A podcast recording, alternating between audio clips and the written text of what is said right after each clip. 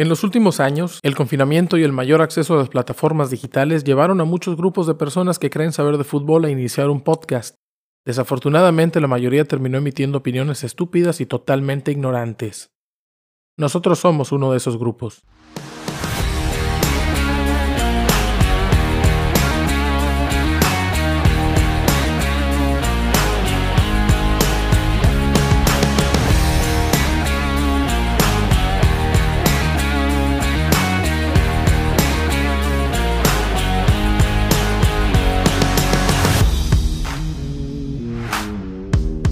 Están escuchando Los Cachirules presentado por Quirol TV. Hablamos de fútbol mexicano e internacional de forma necia y con muy mala dicción. Perros que ladran, vecinos que tocan la puerta y ocasionalmente repartidores de Uber, patrocínanos, que traen tacos a la casa.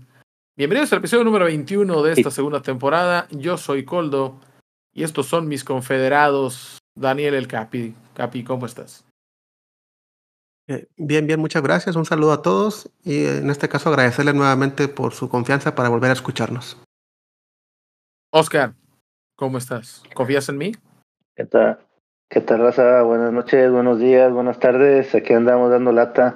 Y te faltó anexar, agregar un pitido que se oye ahí cada determinado tiempo, como si hubiera alguien pitando un partido, no sé alguien con el pito en la boca muy cerca del micrófono de, de alguno de los, de los participantes. Buitre, ¿eres tú? Aquí estamos, aquí estamos. Y prepárense para uno de los episodios en los que el Capi va a cromar a más no poder a, a, a varios, a varios eh, jugadores. Empezando Traigo lentes oscuros, Buitre, para eso. Sí, empezando. Empezando por el jersey que tiene ahí acomodado a, sus espaldas. Este, yo, tengo, mira, mira, Luis Hernández. ¡Ah! Uy, me lo amparé. el, matador, el, matador. El matador Prime. El matador, Prime. Pues hoy vamos a platicar sobre Manuel Lapuente Díaz, exfutbolista mexicano y entrenador mexicano de, nacido en Puebla de Zaragoza que dirigió la selección mexicana, ojo, entre el periodo recordado, el periodo del que vamos a hablar, es de la etapa entre 1991 y octubre del 2000, en la que de hecho decíamos fue su segunda vez al mando de la selección, que también dirigió durante esta etapa del oscurantismo entre 1990 y 91, en una seguilla de técnicos que, que precedieron eh, a la llegada de Menotti y que se presentaron después de la salida de, de Mario Velarde donde de hecho estuvo Luis Fernando Tena, donde estuvo el propio eh, donde estuvo el, propio Manuel Lapuente y donde hasta el Tuca Ferretti por ahí dirigió un, partido. Y, bueno, finalmente termina por eh, llevar a, a, sustituye ahora a Milutinovic y lleva a México a Francia 98, aunque no estuvo directamente en la eliminatoria. Y lo que logra es amalgamar, conjuntar a algunos eh, de los que muchos estarán de acuerdo, constituyeron a la mejor selección mexicana de todos los tiempos, declarado así por el propio Manuel Lapuente.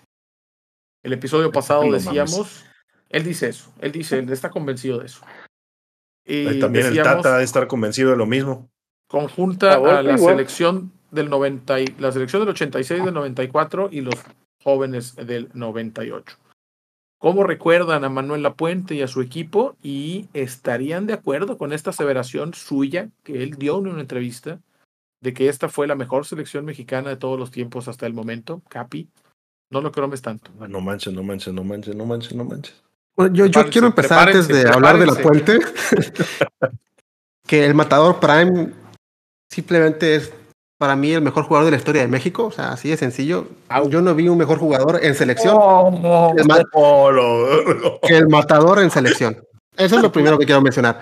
Qué bueno que puso el ya, ya que dejé, ya que le di su correspondiente mamazo como lo merece el matador. Referente a la puente, digo, al final del día es un técnico que yo le tengo mucho aprecio. La época dorada inició gracias a él con Necaxa. Digo, obviamente le dejó la base un gran técnico, pero él al final del día nos dio dos títulos a Necaxa, digo, y en este caso en el 97 fue que pasó a la selección después de que nos robara Santos la final, lamentablemente, con un gol de Borghetti en fuera de lugar, por cierto. Entonces, raro, ya, raro que le golazo, ¿eh? Oye, el Golazo, programa, ya, ¿eh? se- el programa ya se debería llamar Recuento Histórico de los Robos al Necaxa. Le robaron la final Debería. le robaron el técnico, güey. Le voy a Sí, y de cambiar hecho aquí nos la quitaron intro. el mira. técnico. Le voy a poner aquí. Está escuchando los cachirules presentado por Quirol TV. Hablamos de fútbol mexicano internacional y de robos al Necaxa de forma necia y con muy mala dicción. Sí, deberías. Entonces, bueno, nos quitaron al técnico y la Puente nos recompensó como bonus en la final contra Toluca en el 98. Nos quitó nada más y nada menos que al Matador y a Cuauhtémoc Blanco para preparar a México justamente para la Copa Mundial de Francia 98. Como dos meses antes, y por eso no tuvimos a nuestras figuras para la final. Y bueno, No Toluca seas egoísta. no nos robó, pero No nos ganó. seas egoísta. Y ahí empezó la época dorada de Toluca, por cierto, con Cardoso. Es cierto. Ese, ese Oscar, fue sí. la selección de la, de la Puente fue cuando quitaron, como dice el Capi, dos meses antes a todos los jugadores, ¿no? Sí, Para sí, llevarlos sí. a giras de Europa y no son chingadas madres. Es correcto. Y nos golearon en todas sus giras, ¿no? que, que en la gira le, le fue de la chingada y creo que ya lo querían correr antes de, de que empezara el mundial. Es que, ¿sabes qué pasó? Recuerdo que nos goleó una escuela, güey. O sea, una escuela de morros le ganó a México, güey. Es como que digo, no mames, o sea, como unos un universitarios Ah. le ganan prof- a profesionales, güey. Pues que no dijeron que no valía cañón, güey. Obvio. Creo que 2-1, creo que ganó ese, ese equipo universitario a México y de ahí fue el detonante, como que decían, oye, ¿cómo es posible que una escuela te gane de Alemania? Si bien recuerdo, Eh. eran unos chavos alemanes los que ganaron. En, en la. Bueno, la eliminatoria la, la dirige Bora y después como que los federativos no quedan muy contentos de, de la manera y traen a la Puente. La Puente pues era, como suele pasar el técnico de moda, venía de hacer un grandísimo, grandísimo trabajo con el Necaxa. Eh, de hecho, él fue campeón dos veces de liga con Puebla, lo cual automáticamente tiene que ser Salón de la Fama directo, ¿no?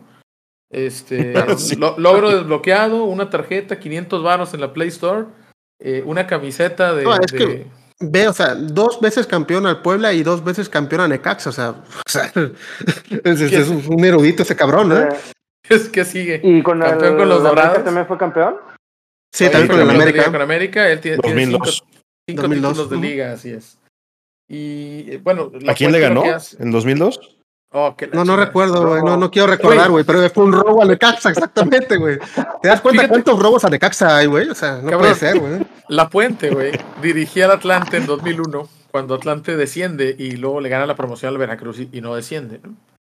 Y al, se va a La Puente y se va al América. Y después empieza el torneo. Y de hecho, goles del matador para, para el descenso del Atlante, que ya ves. Empieza el torneo, jornada 1 o 2, y toca América contra Atlante. Y le preguntan, ¿cómo ve el partido? Y dice, yo creo que es sencillo, somos favoritos. A ese equipo lo goleamos y lo descendimos el torneo pasado. Cabrón, tú dirigías, tú dirigías al otro equipo, neta chorizo. Y por eso me cae un poco gordo el cabrón. Oye, el matador estaba en ese equipo que, que ganó del América, ¿eh? El matador estaba en el América, en ese, en ese América. Sí. 2002, correcto. Eh, sí, el del Cuervo Rojas y Fabián está y, y, y demás. Pero bueno, entonces decía, decía el Capi, la, la, la Puente pide a los jugadores dos meses antes porque en realidad pues él tiene poco tiempo para trabajar con ellos y se van, entre otras cosas, a, a algunas giras. Que ya muy cerca del Mundial nos golea 4-1 el Wolfsburg y nos golea una selección universitaria de ahí de, ni siquiera de Alemania, de la zona de ahí de, de no sé cómo se llama. Y nos meten creo que 3-1, 3-0. Así es. sí. Y ya veníamos de goleadas de Rusia y de Suiza, que también nos habían hecho trizas. Entonces no había una gran perspectiva de, de, la Copa del Mundo. Y sin embargo, ese equipo, además del Mundial, pues también tocaremos el tema de, de que ese equipo alcanza su tope en la Confederaciones de, del año siguiente, del año 99. Eh, ¿Ustedes recuerdan más o menos el, el proceso, los jugadores, eh, Buitre y, Oscar, a los jugadores que a los que les, les da la oportunidad Manuel Lapuente en selección? Eh, yo lo que recuerdo es que, eh, por ejemplo, Cuauhtémoc Blanco no jugaba de, de, de, delantero, bueno, de centro delantero, ni de, ni de, ni de creativo. Lo ponían más incluso como, como extremo a veces, eh, tirado un poquito más hacia, hacia la banda.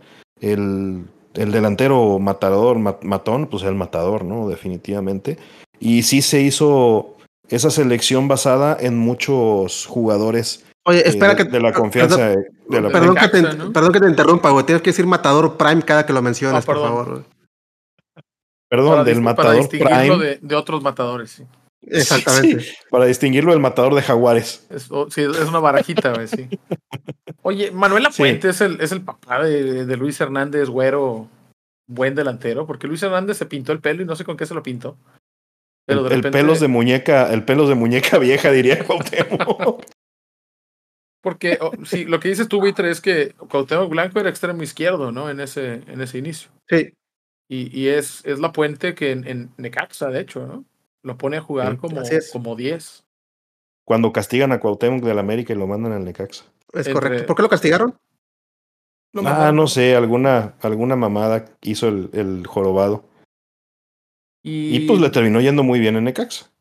Oscar, el Atlas de la Volpe, te- bueno, el Atlas, sí, ya de la Volpe, eh, 98, 99, termina dándole muchos jugadores a, a este equipo.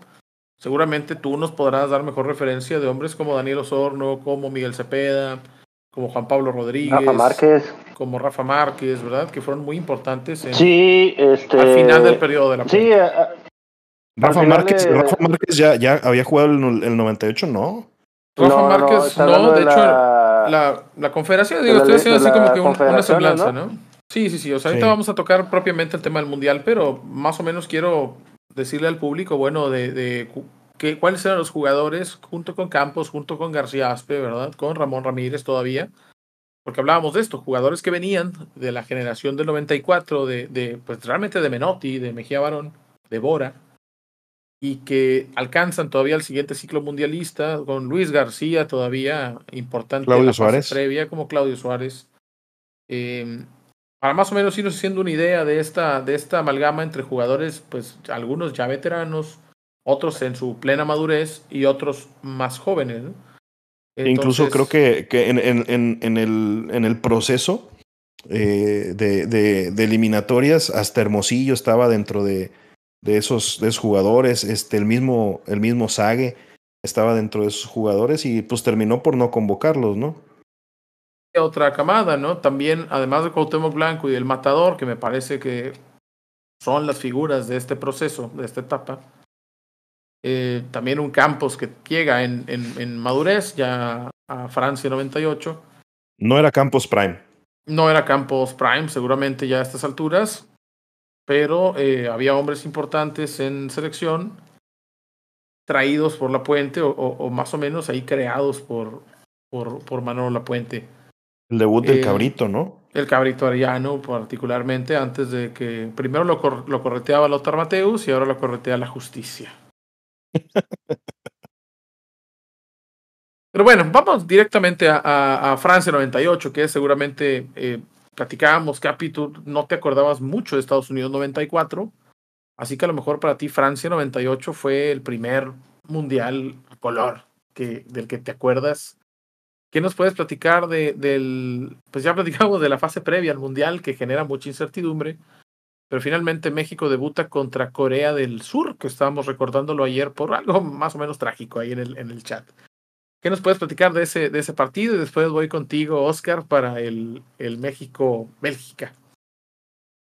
Yo recuerdo en este caso del partido de Corea que iniciamos perdiendo 1-0 y realmente la afición como tal, no, no, sé por qué, la verdad, digo, nosotros al final del día estábamos chavos, ¿no? Entonces no teníamos como que esa mala vibra o mala percepción de México y muchos es como que no, pues ya vamos a valer madre otra vez, hasta los los pituchicos aquellos nos están ganando, o sea, ¿cómo es posible que unos pinches coreanos nos vengan a ganar el fútbol? Entonces, sí vi como que el pesimismo, ¿no? Al final del día, pero yo sí, dentro del análisis que, digo, de morro, que, que tanto puede analizar uno, pero yo veía que México no estaba Suficiente jugando para mal, ¿no? decirle o sea, a los coreanos, sí.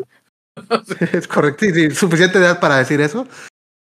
Y yo realmente veía la, una selección que estaba jugando bien realmente, que estaba creando oportunidades y al final del día pues se nos recompensó con la vuelta y, y terminaron ganando 3-1, un gran partido, en este caso este un gol de pues no sé qué Peláez. Peláez, Peláez y del Matador, que el Matador casi que le pateó la cara, pero el Peláez la terminó empujando. Le, le con abrió con cara. los tachones. El, el Le, ajá, le abrió con los Lo tachones. dieron- se lo dieron a Peláez el gol, ¿no? Se lo dieron al Creo matador. que sí. No, se lo dieron ¿Al Matador? matador. El, el Pero uno de sí, Peláez fíjate y, que- dos, y dos del matador, sí. Pero justamente a mí lo que, que me gusta justamente recordar de esos tiempos es, Es el- si recuerdas, Matador. es de que todos se mataban. No, el Matador Prime obviamente es, es un dios, pero hablando de la selección en específico, cómo le metían huevos todos los jugadores que estaban en el campo. O sea, Ok, O sea, ah, pa- peleaban para la bola para así estuviera otro cabrón encima. Entonces, Para- el para allá- mismo para allá quiero le ir. patea la cara a Peláez. Y actualmente uno, ay, voy a checar con mi compañero, ah, pues me quito, ¿no? Y esos cabrones, no, voy, voy con la bola por todo para poder meterla, aunque me lleve a mi propio compañero. Entonces, eso para mí es un recuerdo pues muy bonito, porque sí, este, la selección le, le metía huevos, ¿no? Que actualmente pues es lo que nos quejamos. Te es. pregunto a ti, Necaxa, máximo goleador histórico del Necaxa es Ricardo Peláez. Eh, jugador muy importante, buitre en, en el América. No Ahí es debutó. Ricardo Peláez un jugador infravalorado. No le damos poco crédito por el grandísimo mundial que hizo. Ojo, yo creo que eh, hasta ahorita yo, yo lo sigo poniendo como el mejor cabeceador, incluso por, deba- por arriba de Borghetti. A Ricardo ¿Y de. Hermosillo? Y de Sí, sí, Sague. sí, por arriba de Hermosillo. Bueno, Bueno, nah, Saga no cabe. Bueno, Bueno, bueno, depende, de- depende de qué cabezazos. Depende de qué cabezazos. Este, pero la verdad, el control de, de bola que tiene Cabezotes, digo. o que tenía, que tenía Peláez eh, era, pues la verdad, excepcional, ¿no? Digo, físicamente no era el delantero más, más potente, este, más rápido, más ágil, pero la verdad, la verdad, al momento, al momento de, de cabecear, cabrón que era entonces, güey. No, pues, eh, tenía, tenía muy buena, muy buena ubicación y al momento de cabecear, yo, yo sigo diciendo que es de lo, de lo mejor que ha habido para, para México.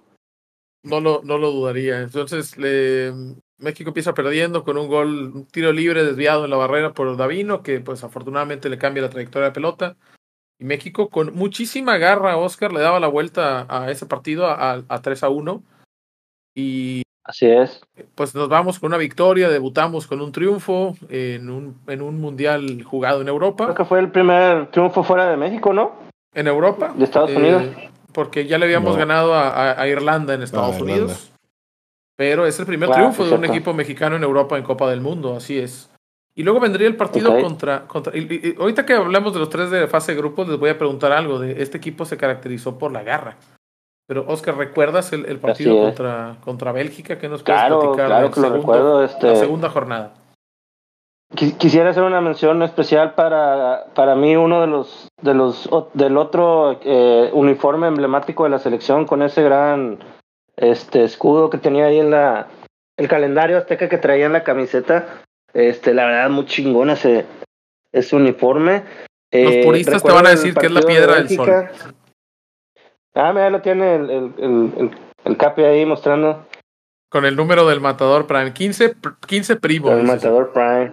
15 Prime. Para mí, el, en el juego de, de Bélgica, el, el jugador más importante para mí fue Ramón Ramírez. Este, que cuando iba a México perdiendo 2 a 0, a él le cometen un penal y él da el pase a, a, esa, a ese remate que todavía no entiendo cómo es que Cuauhtémoc Blanco pudo rematar con un con el pie con la, cara externa del pie izquierdo. Este y, y la verdad, el- el partido fue muy bueno. Eh, yo creo que México debió de haber ganado, pero bueno, pues no metieron más goles. De, a partir del segundo gol, México dominó y, y tuvo oportunidades más claras que Bélgica. México debió haber ganado. Sí, pero la, la belga era una selección muy importante. Y La era una verga selección estaba, sí. la verga estaba que- bien para atrás. que estaba, que estaba bastante, bastante dura. Y era un equipo que venía, aunque Eh. ya era más o menos eh, viejo, era, el- era, algunos jugadores venían desde el 86. Era, Wilmots jugaba, jugaba en es- ese es- momento, ¿no? Bélgica estaba en esa etapa también. Era, metió los dos goles. esta no era la Bélgica, la nueva Bélgica, ¿no? Era la vieja Bélgica, La que nueva, después ¿no? se convertiría en la nueva Bélgica, después en Bélgica, y después ahora en la vieja Bélgica otra vez, porque ya hay, hay un nuevo Bélgica. Ya son viejos. Ya, ya no, ya, ya no están tan urgentes como lo estaban antes. Pero este, Pero si recuerdas, en ese es un este partido que se. donde, donde empezó el grito del famoso sí se puede, ¿no? En este Eh, partido de, de Bélgica No, contra a ver, ojo, te voy a, a cultivar en este caso. El grito de sí se puede inició cuando Necaxa le estaba ganando 2-0 Ah, a que Toluca. la- Y Ah, se lo madre. robaron al pinche No, Necaxa. Me lleva la vez. ¿Sabes qué? Gritaron el sí se puede en el estadio de Toluca, güey. Si no me creen, busquen los videos a YouTube. No, no, yo no. estoy 100% seguro. ¿Sabes Ahí qué? sí se puede. Ahora llevan yo te voy a cultivar a ti, cabrón. Pero- Toluca. No, no, no, No, no, no. Ahora yo, yo, te voy, yo te voy a cultivar a ti, cabrón. No, el, sí se puede, el sí se puede nació de cuando unos chavitos de, de la selección mexicana de béisbol eh, ganaron el, el mundial infantil y estaban gritando los familiares, sí se puede, sí se puede. De ahí lo tomaron para los... los Ah, bueno, ¿cómo pero inició el fútbol en esa final. Sí, pero pues si no hubiera sido por esos chavitos, ¿qué chingados van a hacer? Motivar a El, todos. el grito del El sí se puede. sí se puede. Nació Los de una vez que son unos pinches copiones, güey. El sí se puede nació en un partido del Atlante, güey. El sí se puede nació en un partido del Atlante cuando el Atlante la cagó y no se pudo, güey. No, chequenlo en YouTube, ahí, ahí salió y lamentablemente pues sí dieron la vuelta. ¿eh? Mira, güey, como el episodio pasado, sí, güey, te la valgo, qué pedo. Dijo, sí, güey, no lo voy a buscar. Se lo robaron al Necaxa, güey, por órdenes de Emilio Azcárraga, güey, qué pedo. Dame no, ratón. Zárate, dame el Beto Aspe, ¿qué más tienes? El grita, dámelo también, güey, sí se puede. Peláez. Sí, Peláez. Aspe, El Peláez y Zárate juntos. El partido. México-Bélgica está condicionado por Ese fue México. Por la expulsión de Pavel Pardo al minuto 29 del partido. Recuerden, ahí es cuando todo parece que se va a ir al, Sí, al sí, yoyo. Nos quedamos con 10 en una Pavel jugada. Pardo, Pavel Pardo, lateral derecho, ¿no? En O ese momento, sí, lateral. Pavel Pardo, lateral derecho. Sí. México sale ese partido con Jorge Campos, con eh. Joel Sánchez, el tiburón, Duilio Davino, Raúl Rodrigo El Lara, tiburón. Jaime Ordiales, Germán Villa, Pavel Pardo. Eh, me brinqué, me parece que a, a Cuauhtémoc Blanco, ¿verdad? Y eh, bueno, nos expulsan un jugador y nos vamos a- al medio tiempo perdiendo eh, 2 a 1 a 0. 0. El, el segundo gol cae apenas empezando el segundo tiempo. Aquí hay una de las cosas que siempre omitimos. eh, el- lo- al respecto del que el equipo se fue perdiendo siempre, lo voy a platicar después del México-Holanda. El gol de Mark Bilmons, los dos son de Mark Bilmons, 43 y 48, se lo come Campos. Por- y siempre hacemos Sí. como que no, como que no pasó. ¿Alguna opinión de eso? Se levanta las piernas. Yo no sé si se lo come porque fue un remate que no esperaba. Este, ya cuando quiso reaccionar el balón ya le había pasado. A lo mejor Pues sí. no, no, no fue tanto así como que un error grosero, pero pudo haber hecho algo más. Es un remate con el abdomen de Mark Bilmont que se le pasa entre las piernas. Yo no sé si ese remate, yo creo que fue más como un rebote que le pegó y, y ya no el, Campos ya no alcanzó a reaccionar. cabrón. Más de Osvaldo bueno, no sé. saliendo mal contra Irán. ¿Recuerdas otro gol en Copa del Mundo que nosotros hayamos visto que haya tenido participación del portero? Obviamente lo digo porque estoy mamando con el tema Ochoa Campos, ¿verdad? Pero bueno, Mm, mm, mm, lo dejo ahí.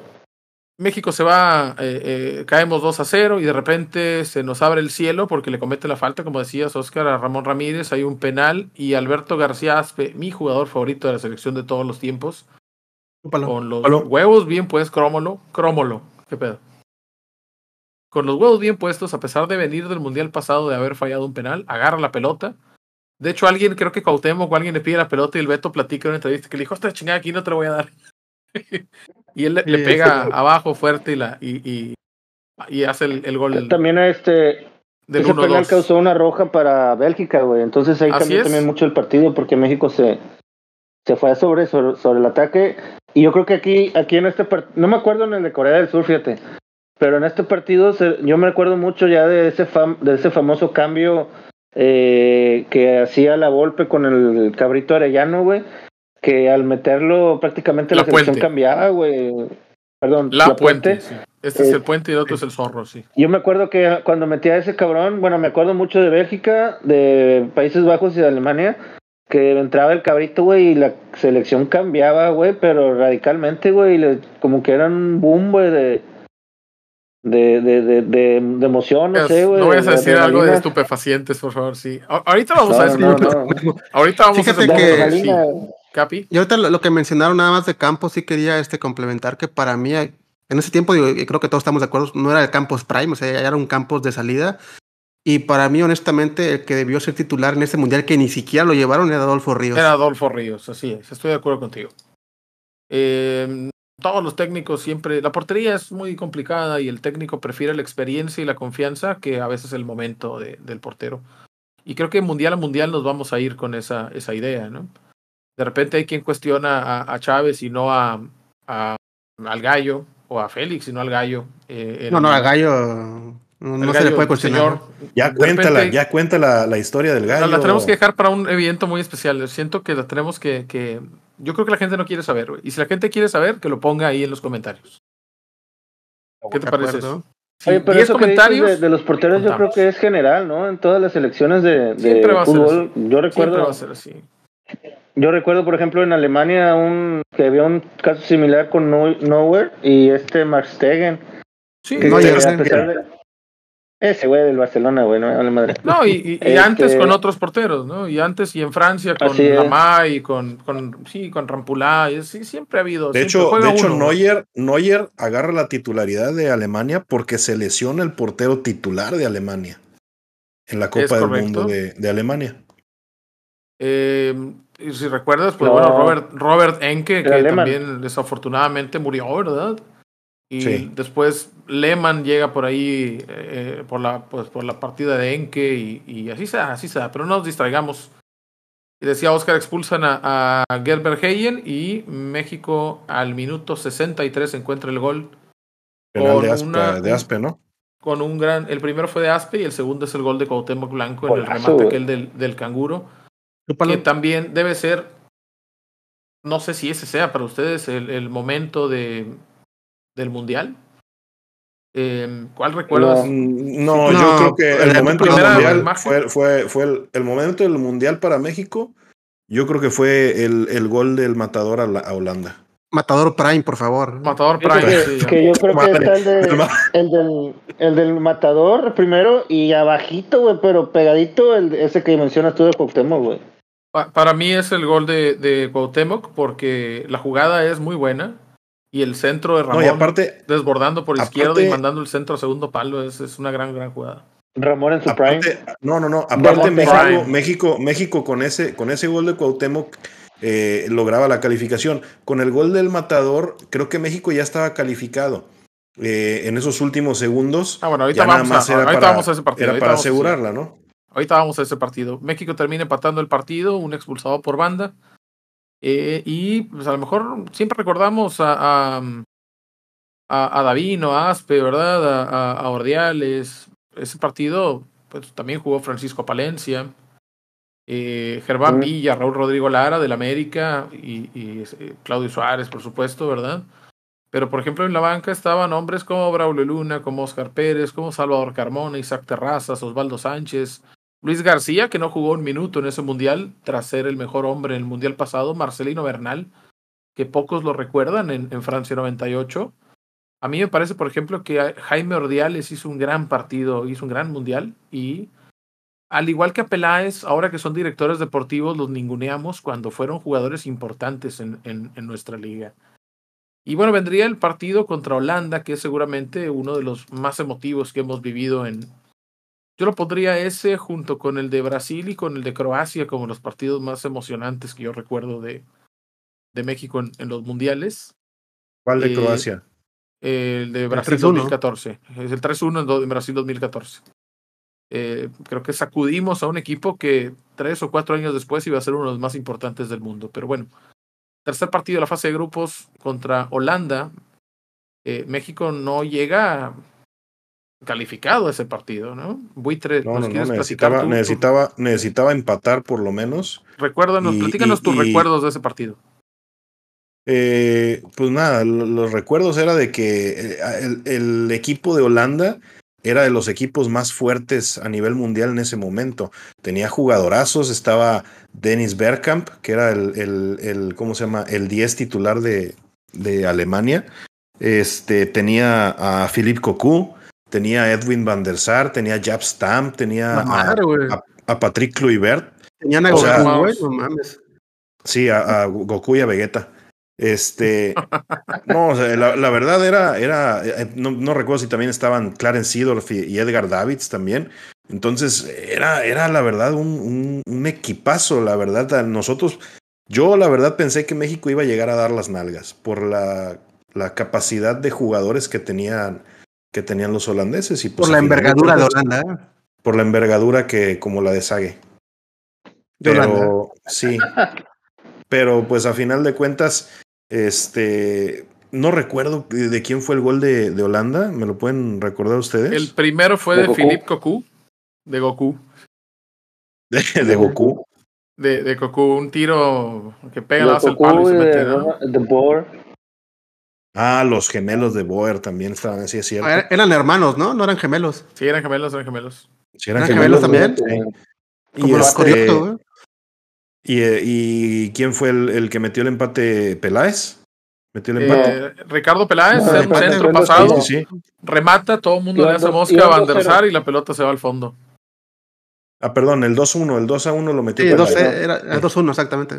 Sí, eh, Y- Ricardo y Peláez. el matador, el matador en ese, en ese también, también de las de las narraciones épicas de los mundiales, ¿no? La del perro Bermúdez que empieza el conteo este, en cuenta regresiva porque, porque estaba Corea estaba al, al empatando mismo con tiempo. Bélgica, así es. Sí, estaba al mismo tiempo el, equi- el, el- el equipo coreano empatando con Bélgica. Entonces ya no están contando los, los, los, este, los segundos y en eso un pelotazo, así un, un Hail Mary se aventaron y el matador, el matador perreándola, o sea, Prime. cualquier, cualquier matador Prime, cualquier otro jugador, eh, ve, a, ve, a, ve, a Jab Stam, a, a- ¿cómo se llama? Y lo, lo Tomando la abraza. pelota. Sí, no, y dice, no, pues aquí me quedo parado, no, no o sea, voy a frena, frena esta y lo, y muralla". lo abraza, ¿no? Así es. Sí, y, y este güey no, o sea, este güey se tiró, se revolcó, metió el, el, el pie, como dice Martinoli, buche, nana y nepil, y pues rodadita la bola y lo que sea, pero, pero entró y dos a dos. Partido. Como quiera calificó, calificó como segundo de Grupo México, ¿no? Sí, pero fíjate es. que e- ese gol era muy importante porque al final del día cuando Corea logró el empate, pues ya fue en, lo- en los últimos minutos. O sea, realmente México en ese momento, ellos se pensaban eliminados. Por eso El equipo para en ellos la el gol fue cancha. muy importante el empate. El Sí, equipo no en la cancha se sabía eliminado, así es. Y tenía Sí, que ir así es. Por eso para ellos el, el gol fue muy importante. ¿eh? Las alineaciones de ese partido fueron Van der Sar, Los festejos, Reisiger, los festejos del, los festejos del No. Matador Prime, los festejos del Matador Prime con su, con su bandita del cabello, ¿no? Fíjese es. el equipo- con el dedito. el equipo de Holanda en ese momento. Van der Sar, Reisiger, Stam, De Boer, Newman, John, Davids, De Boer, Cocu, Overmars y Bergkamp. En la banca, Ah, chiquipazo, güey. Ed de Goy, Ruth Heath, Winston Bogarde, André Oyer, Giovanni Van Bronckhorst, joven en aquel entonces, Seedorf, Winter, Senden, Hasselbank, Kujink y el entrenador Gus Hiddink. O sea, Sidorf en la banca, güey. Sí, sí, sí, o sea, un equipazo, ¿no? Y, y México iba con Campos, Carmona, Suárez, Davino, Sánchez y Ramón No Ramírez, mames. que se fue expulsado en ese partido. Y, y México jugaba a veces 4-2-2-2 o, o 5-2-1-2. García Aspe y Germán Villa, Braulio Luna, Luis Hernández y Cuauhtémoc Blanco, que ya jugaba como delantero derecho. No como Sí. extremo izquierdo, no como enganche, como delantero derecho. ¿Jugó Patrick Kluivert en ese partido contra México? Mm, No, no estuvo, no estuvo Kluivert. No estuvo, ¿verdad? No, no, sé estuvo, si ni- Ni, en la banca. No me acuerdo si estaba lesionado para ese entonces. Y, y México en la banca Pero yo sí me acuerdo. tenía. Ah, un segundo. Ordiales, Lara, Pérez, Osvaldo Sánchez, Terrazas, Marcelino Arellano, que entró de cambio, Palencia, Luis García y Peláez, que hizo, de hecho, pues decíamos, el, el primer gol.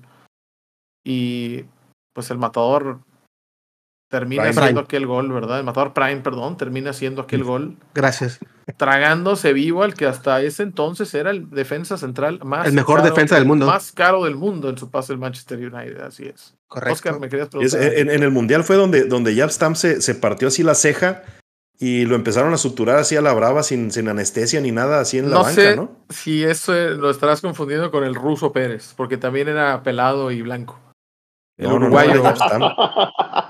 No sé si le pasó a Upstam. Yo recuerdo al ruso Pérez en, en Sudáfrica, que se abrió las dos cejas y lo suturaron de las dos cejas ahí sentado en la banca sin anestesia.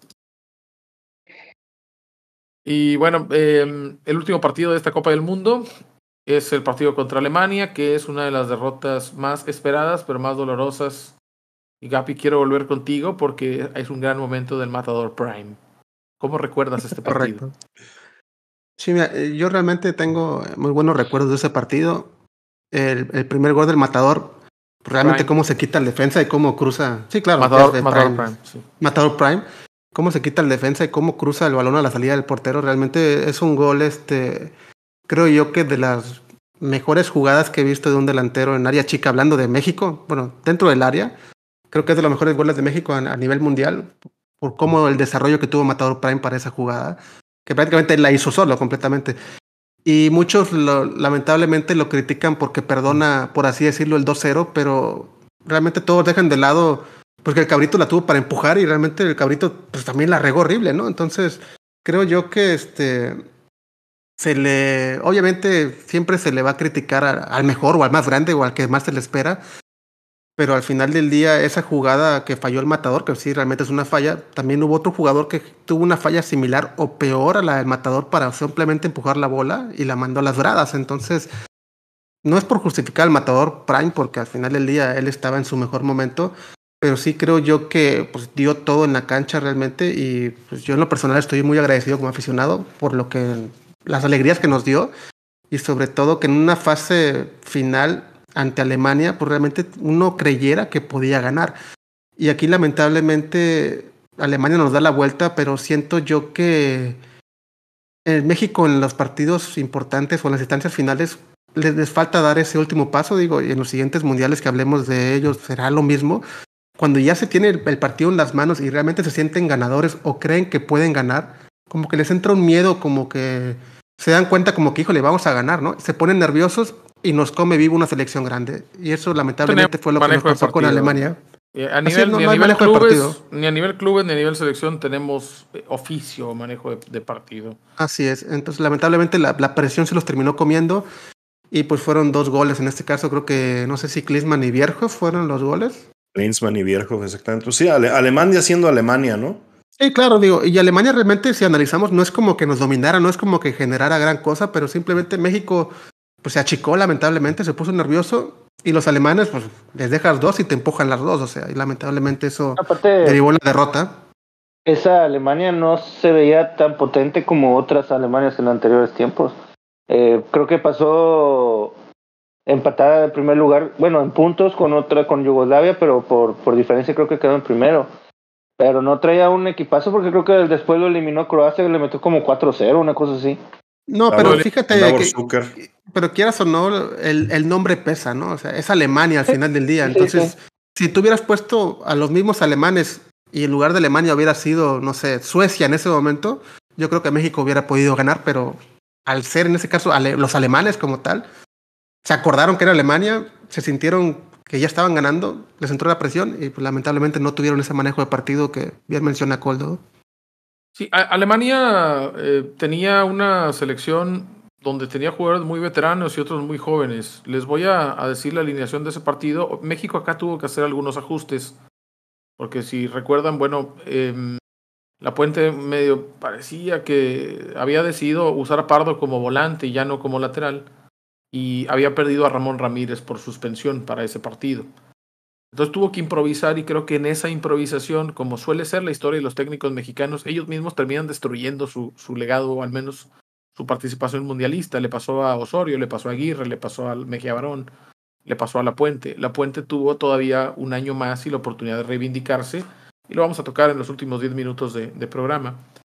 Alemania, aquel, aquella, ¿Vamos a tocar la puente en los últimos 10 Vamos a minutos? tocarle la pelona a la puente. en aquella tarde del, del 29 de junio del 98 salió con Andreas Kepke, Warren Lothar Mateus, Ryan Babel, Helmer Hasler, Dieter Hamann, Tarnat, Heinrich Klinsmann y Bierhoff. Los goles.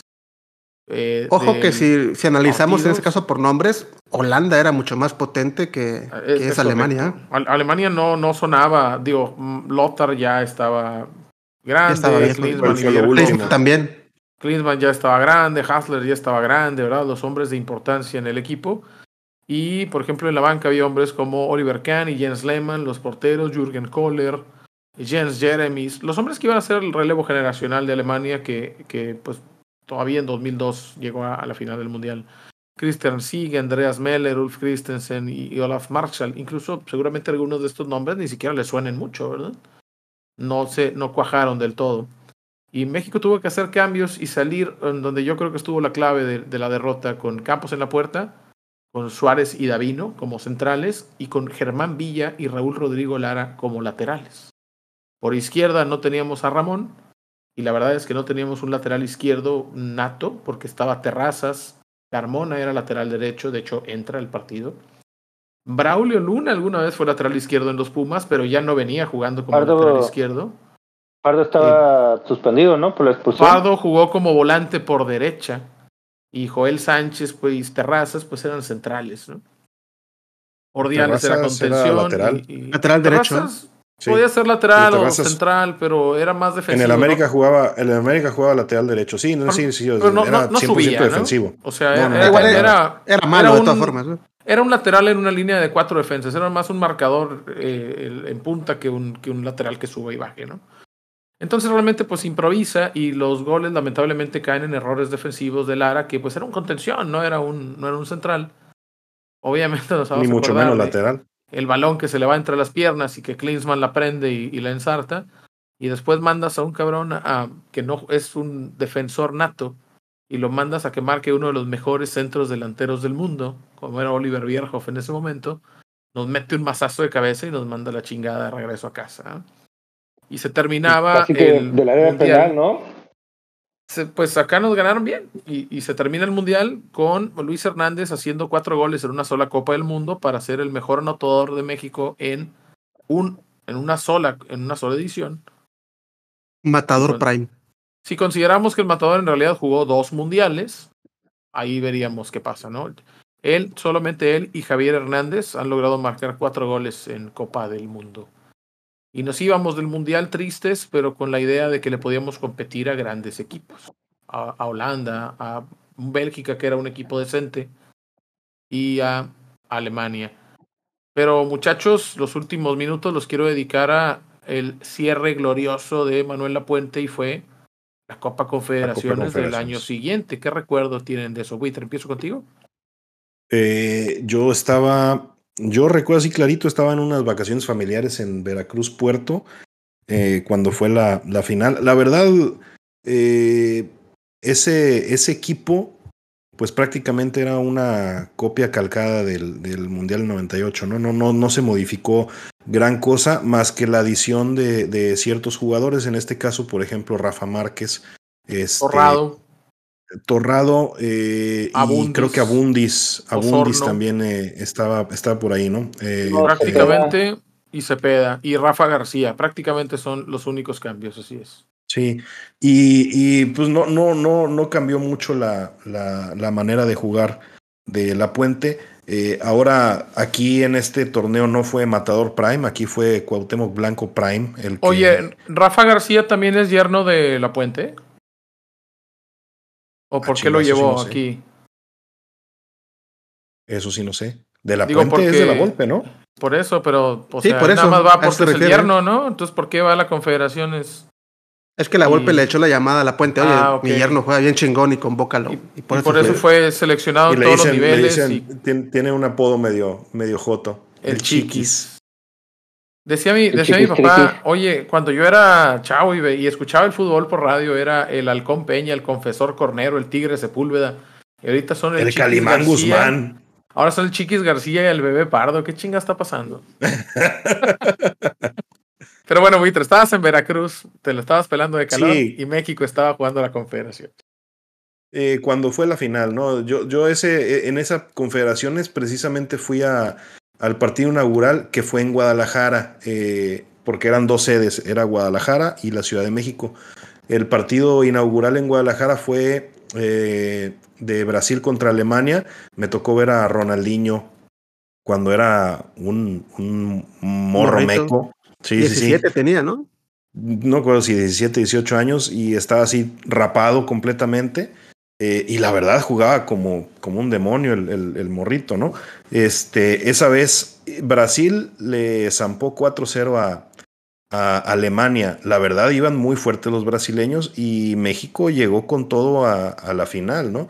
Eh, todo el- el torneo Cuauhtémoc Blanco estuvo repartiendo a diestra y siniestra. Este, creo que fue. Sí, yo, yo desde siempre y por siempre y para siempre, amigo, amigo precioso. Este, pero acá, por ejemplo, este, creo que Cuauhtémoc no quedó como campeón de goleo de, de la Copa Confederaciones. Creo que fue un o otro jugador, no me acuerdo si un saudita, no me acuerdo quién. Pero, o, o, o el mismo Ronaldinho, la verdad, la verdad no recuerdo. Este, pero Cuauhtémoc Blanco no nada más jugaba de, de, delantero, o sea, él también creaba muchos, muchos, muchas jugadas. Este, Oye, te interrumpo este, nada más para decirte, más, ¿eh? te interrumpo nada más para decirte que, que no tenía razón mientras tenía razón. Ronaldinho, Cuauhtémoc y Marsuk Al Otaibi, los tres quedaron empatados. Vale, Marsuk Al Otaibi. No está Bram para que nos ayude cómo se pronuncia esta mamada, ¿eh? pero los tres ter terminaron con seis goles. Sí, y, y, ah, entonces, y, entonces sí y había otros 22 jugadores en el plantel de México, buitres. También puedes tomar sí, un poco sí, alguno de puedes los hablar de ellos también, güey. No, no, no. Hablar, hablo, por ejemplo, de, de, Rafa Márquez, que ahí se ganó la, la titularidad. Este, el, el capitán de México en ese momento era Beto Aspe, ¿no? Sí, en, en, esa Copa Confederaciones.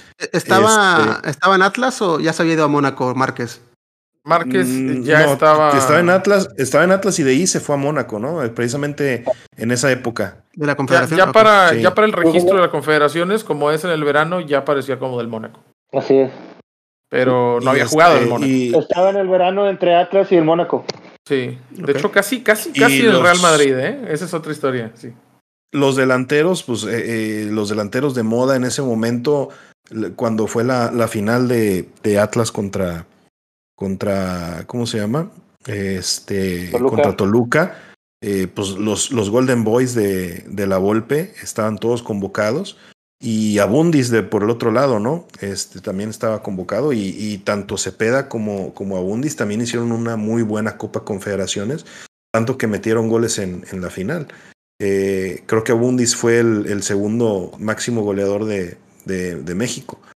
Y, y, este el matador, el matador ya no es matador Prime, creo que nada fue matador Prime durante un año. Dos años, Sí. güey. Pero Eh, bueno, ojo, digo, te voy a interrumpir nada más para mencionar. No mencionamos, pero quiero hacer una mención especial a la Copa América del 97, donde el matador quedó como campeón goleador de la Copa América por encima de Ronaldo. Nada más. Así no, matador y les, Prime. les, les metió el pepino a, a, los, a los, ¿cómo se llama? Brasileños, ¿no? No me acuerdo si empataron, si empataron en, es- en ese partido, pero ahí fue cuando dijeron, ay cabrón, este, este Sí, digo, pelos, de, pelos de mazorca sí juega chido. nos la saltamos, pero realmente esa Copa América del 97, La pájara. Francia 98 y la Confederación del 99, yo creo que son de los la mejor seguidilla de tres años de México a nivel mundial y pues yo creo que de la historia. Sí, definitivamente.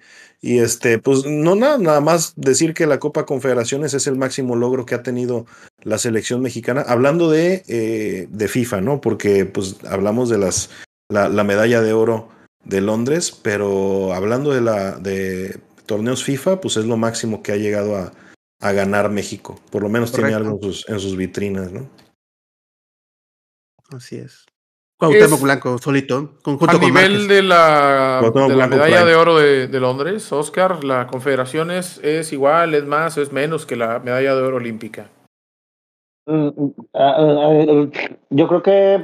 Yo creo que es. es que no sé, güey. Es que no sé, porque yo creo que. Porque la Confederaciones tiene valor de FIFA. La otra no. O sea, eso es un gran logro como selección y como ti, representación de ¿eh? México. Pero yo creo que la Confederaciones es un poco más porque sí tiene valor de FIFA. Y Dile a sí los los uruguayos, mejo- dile a los uruguayos eso. los- Van los mejores jugadores de, de las selecciones a las que representas. En la otra sub-23 con dos, tres refuerzos, entonces yo no sé. Para mí Mira yo creo que que- la Confederaciones. Dile a los uruguayos eso de que, de que las Olimpiadas no cuentan. A ver qué te dicen. Eh, es una situación ya la hemos discutido y creo que ya nos andamos agarrando madrazos aquí. Esta selección mexicana que jugaba pues esencialmente el mismo equipo, ¿verdad? Con las adiciones que ya habíamos platicado, Márquez, Cepeda, eh, Abundis, que venía de hacer grandes temporadas con el Toluca, Arellano, que me parece que nunca, y lo decíamos en el, en el episodio de Muertos Vivientes, en realidad Arellano nunca terminó, creo yo, por ser el jugador que creímos que iba a ser. Eh, Terrazas, que me parecía un central, un defensa, un lateral o un defensa central limitado, la verdad. Bueno, México en esta, en esta copa empieza goleando 5 por 1 Arabia Saudita con el equipo tipo de, de Manuela Puente, Campos, Suárez Márquez, Pardo y Carmona, Villa, Aspe y Cepeda, Valencia, Bundis y Cuauhtémoc Blanco, destacando que ya usa tres delanteros acá en esta, en esta formación. Lo repite contra Egipto, prácticamente el mismo equipo, incluyendo a, a Ramón Ramírez como lateral, como, como, sí, como lateral, incluyendo al Chiquis García, y, repitiendo a Cuauhtémoc Blanco, más o menos los mismos hombres. Y después le gana 1-0 a Bolivia, prácticamente sin hacer cambios, ¿eh? No era así como que a la Puente le encantaba probar muchos jugadores, o si le quieres dar otra lectura, con toda la intención de ganar el torneo, ¿eh? O sea, no, no fue a probar jugadores, fue a, a tratar de ganar el torneo. El primero de agosto le gana 1-0 a Estados Unidos, prácticamente otra vez, con el mismo equipo. Campos, Carmona, Terrazas, Márquez y Suárez, Villa, Pardo, Torrado y, Ramírez. Aquí incluía a Torrado en aquel entonces de los Pumas, mediocampista de contención, y sale con solamente dos delanteros, es decir, el partido más conservador en el planteamiento, el 4-4-2, lo saca contra Estados Unidos, el partido que sabía que no podía echar a perder. Y se gana 1 por 0 con gol de Cuauhtémoc Blanco en tiempo extra. Y la final, que es muy probablemente la gente que lo está escuchando no se acuerda de ninguno de los demás partidos, pero este es uno de los partidos más importantes en la historia del fútbol mexicano, el 4 de agosto de 1999, ante un estadio azteca repleto con los 110 mil que irresponsablemente le metíamos en aquella época. Hoy por hoy nada más le podemos meter setenta y tantos, ¿no, Vitre? Sí, sí, sí, sin que, sin que se derrumbe. Digo, a mí me tocó ir a, a la despedida del de, de Gober Precioso cuando jugó, cuando lo metieron a jugar con el número 100 contra el Morelia y literalmente... La última, la última sí, literal, literalmente los pasillos del estadio estaban, estaban llenos, o sea, aparte de los, de los asientos, los pasillos del estadio ahí estaban sentadas todas las personas, ¿no? Entonces yo creo que en la, en la Copa Confederaciones ha haber sido algo similar. Hasta las lámparas. Y Oscar, ¿qué, qué recuerdo tienes de, de, de este partido? De repente nos acordamos que le metemos cuatro goles a Brasil, pero la verdad es que nos estuvimos al, al toma y daca, ¿eh? ¿Cómo te, ¿Cómo te acuerdas de este juego, Oscar? Sí, este, me acuerdo mucho de la narración eh, del último gol de Coctemoc, eh, donde ya estaba, Hugo Sánchez ya estaba de, de comentarista, que, que Cuauhtémoc todavía no metía gol y el güey ya estaba gritando que ya había caído el gol. Este, la verdad fue para mí un partidazo de toma y daca. Brasil no, no sé, bueno, Brasil es Brasil, este, no nunca esperó. Yo creo que México jugara de la forma en la que lo hizo. Y, y Brasil jugó su juego y, la verdad el, el marcador 4-3 refleja lo que fue el partido, donde los las dos selecciones salieron a ganar y con todo al, el, el torneo. Y yo creo que la localidad, gracias a Dios, este, jugó a favor de México. Y pues ahí está la, la, la confederación, la copa. Gracias a Dios por ahí ya, ya se tiene por ahí. Y Brasil salió con Dida, Osvan, Joao Carlos, Serginho, Emerson, Flavio Conceizao, Vampeta, C. Roberto, Beto, Ronaldinho y Alex. Y el partido, al minuto 13, Cepeda hace el primer gol. De hecho, creo que Cepeda fue tan importante como, como o tal vez fue el jugador más importante de esa final. Cepeda hace Ojo, el 1 a era, 0. era el Brasil, Brasil, ya ni siquiera Brasil B, Brasil C, ¿no? Así Pues- es, es correcto. Es lo que iba a mencionar. No era tenía Brasil. tenía Brasil algunos Prime. jugadores, sí. O sea, si lo vemos, tal vez nada más Joao Carlos, Serginho, Emerson, Flavio Conceizao, Vampeta, C. Roberto. Al menos yo creo que la defensa y Ronaldinho, que era un- muy joven, ¿no? Pero creo que el medio campo sí era el medio campo brasileño, ¿no? Tal vez no estaba Rivaldo o no estaba Ronaldo, pero vaya, era un equipo. No pues, digo, pero hay que ser ¿no? realistas. Si Brasil hubiera llevado su Scratch to oro, no le ganábamos la final de confederaciones. Eso, eso decían de Croacia, ¿verdad? Y bueno, lo cepilló a chingar su madre. Cepeda, 1-0 al 13, lo empata eh, Babundis, perdón, hace el 2-0. Después Serginho y Ronnie lo empatan. Apenas eh, un, gol al- antes de acabar el primer tiempo y otro empezando el segundo. Y se nos diluía ahí la, la, la emoción. Cepeda vuelve a hacer el 3 a 2 al 51. Una cagazón de, una cagazón de, de Dida, ¿no? Que Sí, le que- pega. que se equivoca. Y Dida, Dida, Dida lo, lo rechaza para arriba y se mete con todo y bola. Es, es correcto. Y nos ¿Lo vuelve de a. bolas? Nos vuelve a, a adelantar Cuauhtémoc Blanco con el 4-2, que es seguramente aquel gol que todos recordamos, ¿verdad? El enganche y el disparo a, a la base del Ah, palo. ¿pensabas, ¿pensabas que era la última cromada? Pues no. No. Y C. Roberto No, no, no. pone el 4-3. Un minuto después del gol de Cuauhtémoc, México finalmente resiste y se lleva el título que para muchos es el título más importante en la historia de la selección mexicana mayor, tal vez poniéndolo así. ¿Para ti lo es? Para mí, sí, porque la medalla olímpica es en un torneo con límite de edad y con refuerzos. Y acá Brasil tenía la opción de llevar a todo su equipo si quería y decidió no hacerlo y esta es su selección y se le, y se le termina ganando.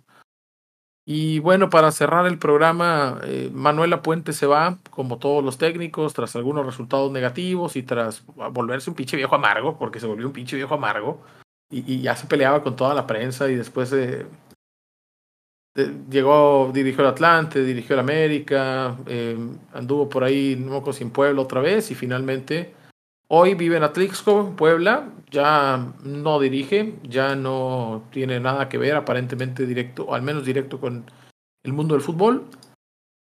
Y es uno de los cinco técnicos mexicanos que más tiempo han estado al mando de la selección junto con eh, López Herranz, con Treyes, con La Volpe, con Bora eh, y, y Manuel Lapuente. En sus dos etapas, o sea, parece que uno de los técnicos más importantes de la selección, que afianzó a la selección mexicana y que continuó el arranque de, de Mejía Barón y que nos hizo a nosotros creer que México era un equipo que competía en las Copas del Mundo y que le podía empatar a Holanda y le podía ganar a Alemania. Y pues eso hasta la fecha, bueno, ya pasaron algunas de esas cosas, pero no hemos logrado avanzar. Ojo, y nuevamente, nuevamente, bueno, comentarios finales. Yo puedo hablar acerca de este, de este, ¿cómo se llama? La Puentato, se, puede, se le puede denominar. La Este- Cuauhtémoc Blancura. No, pero, pero vaya, se agarró a puro, a puro jugador de la Liga MX, o sea, de la Liga, de la Liga Mexicana.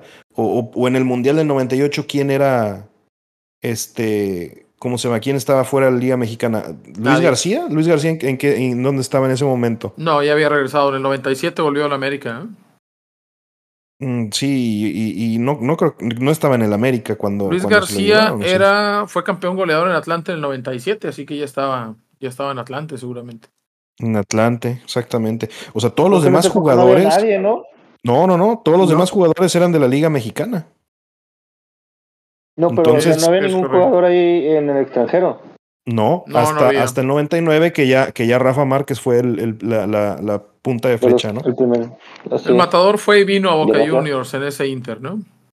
Matador la Prime. pájara. Matador Prime lo llevó Ya, ya, ya no. Maradona para, para.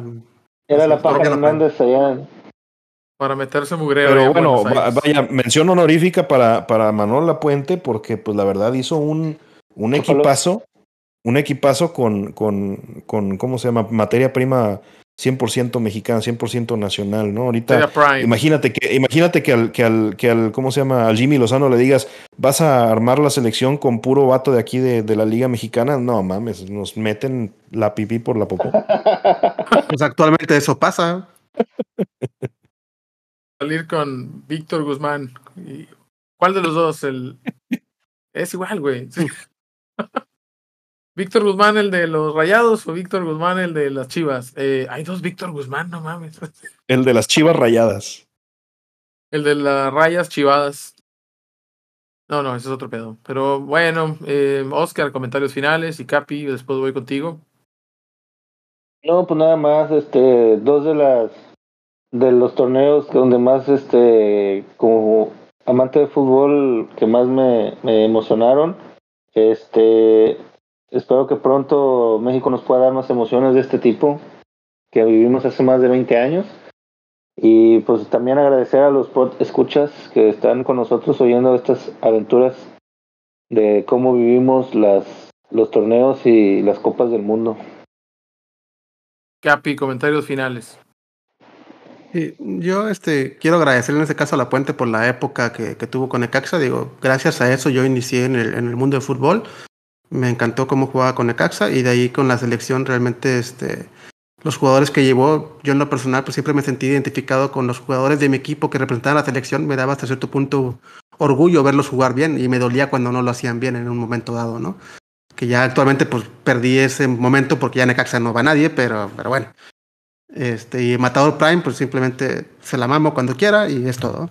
No, no es eso. Ojo, ojo, ojo que, que empecé el programa diciendo que se preparaba la audiencia para una, ¿cómo se llama? Para los mamazos descomunales de, del Capi para, para los jugadores y creo que yo fui el que terminó haciendo sí, para, con Cuauhtémoc lo desnucaste horrible. Bueno, ya ni, ni nuca tenía, ¿eh? Porque no tiene cuello, le, le quitas la nuca también. Es correcto. Oye, Capi, pero ¿y si le dices al matador que, que, que le caes y el vato te dice que sí, güey? ¿No te sentirías así como que, ah, la... Realmente quería que dijera que no, ¿verdad?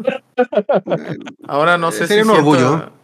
Está bien, me, me, da gusto que no, no haya homofobia en este programa. O sea, ¿no te importaría que tu ¿Qué máximo el ídolo fuera un vato lo mismo? que disfrutara ser felado por otros vatos? ¿verdad? Pues, pues, perfecto.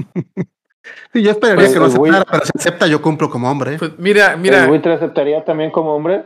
Yo, Miren. por más que, por más que crome a- al jorobado de, de Tepito, no, no, no le entraría a esa, a esa muchachos, qué gracias, gracias a Dios es todo el tiempo que tenemos para el, este episodio, el vigésimo ¿Qué primero de la segunda temporada. No Les agradecemos su no compañía hombre, y que nos ayuden a llegar a más gente necia como nosotros compartiendo este episodio en sus redes sociales. Recuerden que pueden escucharnos en su plataforma favorita como Spotify, Apple Podcast, ya por fin lo dije bien. Amazon Music, Audible, iHeartRadio y Google Podcast. Y ahora también en YouTube. Les debo el episodio de, de mm, El Ladrón de Oro en YouTube, pero próximamente estará. Y quiero aprovechar este momento justo antes de despedirnos para darles no, Suena mal, después de todo lo que hemos platicado. Para agradecerles, Sí, para claro. agradecerles infinitamente el que hayan convertido al episodio de Mejía Barón en el episodio más escuchado de los 43 episodios publicados hasta antes de estos últimos dos. De El los- magnífico doctor. el Mejía magnífico Barón. doctor Mejía Barón. El episodio más escuchado en la joven historia de los cachirules, que ya muy pronto estará cumpliendo su primer aniversario y que les vamos a tener episodios especiales como uniformes icónicos del fútbol mexicano y selección. Y, Y, por la historia del Gallo García. la historia del Gallo García, que el Capi la va a platicar solamente si la gente la pide. Si no nos escriben nada ahí en Spotify, en Twitter, donde quieran, no la va a platicar nunca. Y si la quieren Oye, saber. es, eh, la historia del Gallo García y, y de cómo, cómo se llamaba el otro vato que, que te rompía los huevos cuando jugabas Foot 7 o, o qué era? a este Héctor, del Ángel. Héctor del Ángel. Oye, tú tienes puro pinche pasado turbio con, Ay, con tú, Osvaldo. ex, estrellas. Ah, bueno, pero pues, Osvaldo, yo, ¿eh? yo- yo era un morrito. Un morro Ay, po- pobrecito, güey. Y bueno, lo vamos a platicar y muchísimas gracias por muchas gracias por el apoyo al episodio de Miguel Mejía Barón. Estaremos trayendo episodios, por supuesto, de, de esos grandes momentos de la selección mexicana. Esto fue Los Cachirules, opiniones de ese de fútbol, presentado por Girol TV, que está en la red. Matador Prime. Cuauhtémoc Prime. Oye, no mames, no está grabando, güey. Ah, cierto. El oso Prime. Control Alt Subprime.